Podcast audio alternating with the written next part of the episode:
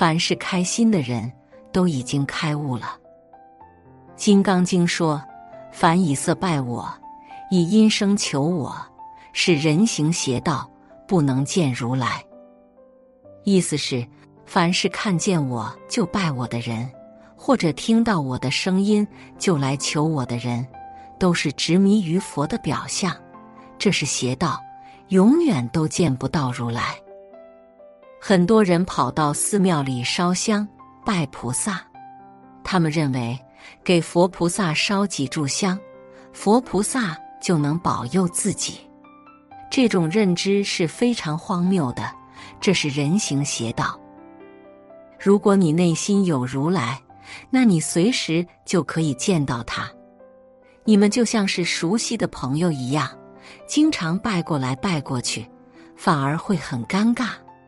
如果内心没有如来，即使你天天烧香、时时跪拜，也是无法相见的。很多人烧香拜佛，拜的其实是自己的欲望，他们是在向佛菩萨求不属于自己的东西，比如财富、名利等等。人一旦开始懂得内观，懂得向内求、向外修，就能超越自己。成就自己，别人只能给自己一个指点或者启示，最终拯救自己的还是自己。这时他就清醒了，活明白了。内心的阻碍，以前我总把人生的重点放在确立清晰的目标、制定周全的计划、安排详细的日程这些具体执行层面的事情。如今。我终于恍然大悟，这些都不是关键。我一直在缘木求鱼。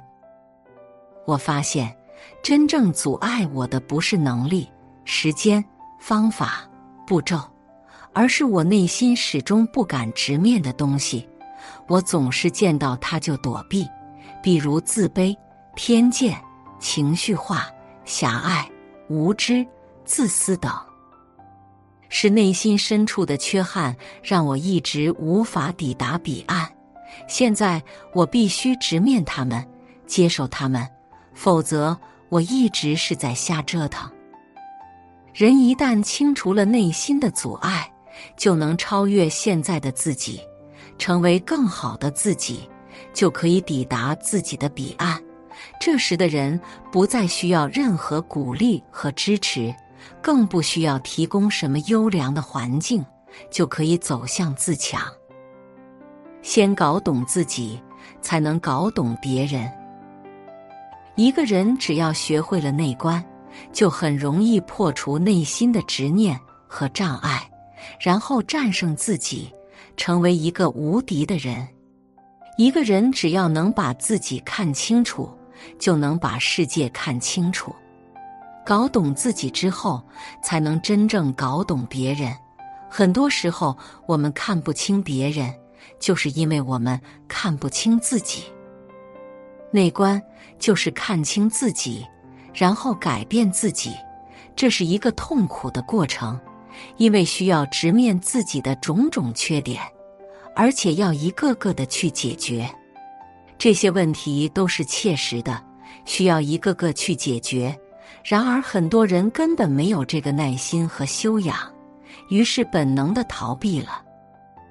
这些人逃避之后，反而整天叫嚣着去改变世界。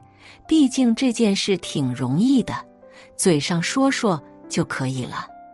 世界上有很多这样的人，他们看起来志向远大，每天都在叫嚷要改变世界，要去利他。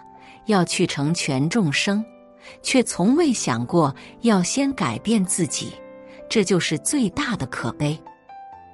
他们对自己的问题视而不见，却口口声声标榜自己远大的理想。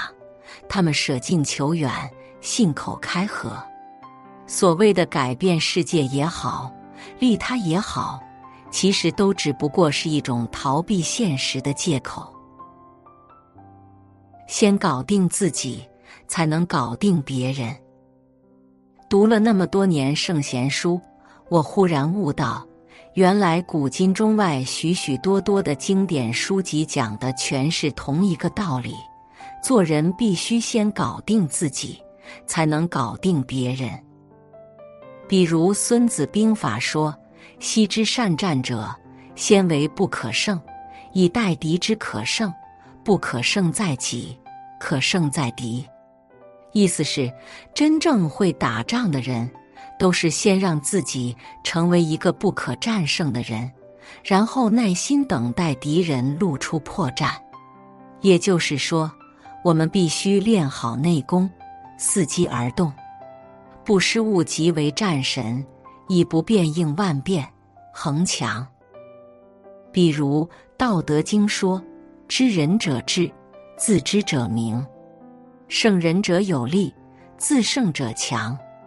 意思是，只有做到自知，并且战胜自己的人，才是真正的高手，才可以铲除世界上的一切困难。《心经》开篇第一句：“观自在菩萨。”观自在就是观自己，自己彻底放下了执念，就是自在。这时的自己就是菩萨。《金刚经》的要义，应无所住而生其心，意思就是，当一个人放下了所有牵挂和执念，这时才能看到真实的世界，活在真相里。王阳明的心学说：“此心光明，亦复何言？”他从小就立志成为圣贤，长大后为了能开悟，盯着看竹子慢慢生长。几天几夜不合眼，差点晕倒，没有成功。后来他才恍然大悟：人的眼睛不应该往外看，而是应该往内看，看自己的内心。很快就开悟了，这就是龙场悟道。禅宗认为，明心见性，见性成佛。明心见性就是见到自己本来的真性。明本心，见不生不灭的本性，此乃禅宗悟道之境界。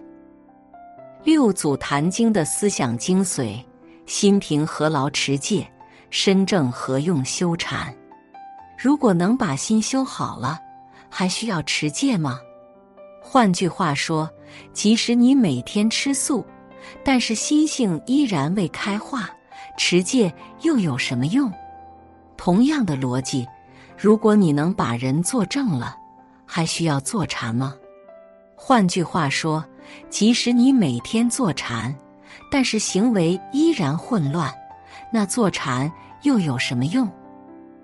周易的核心理念“自强不息，厚德载物”，其实就是告诉我们，永远都要靠自己，把自己搞好了，一切外物都来了。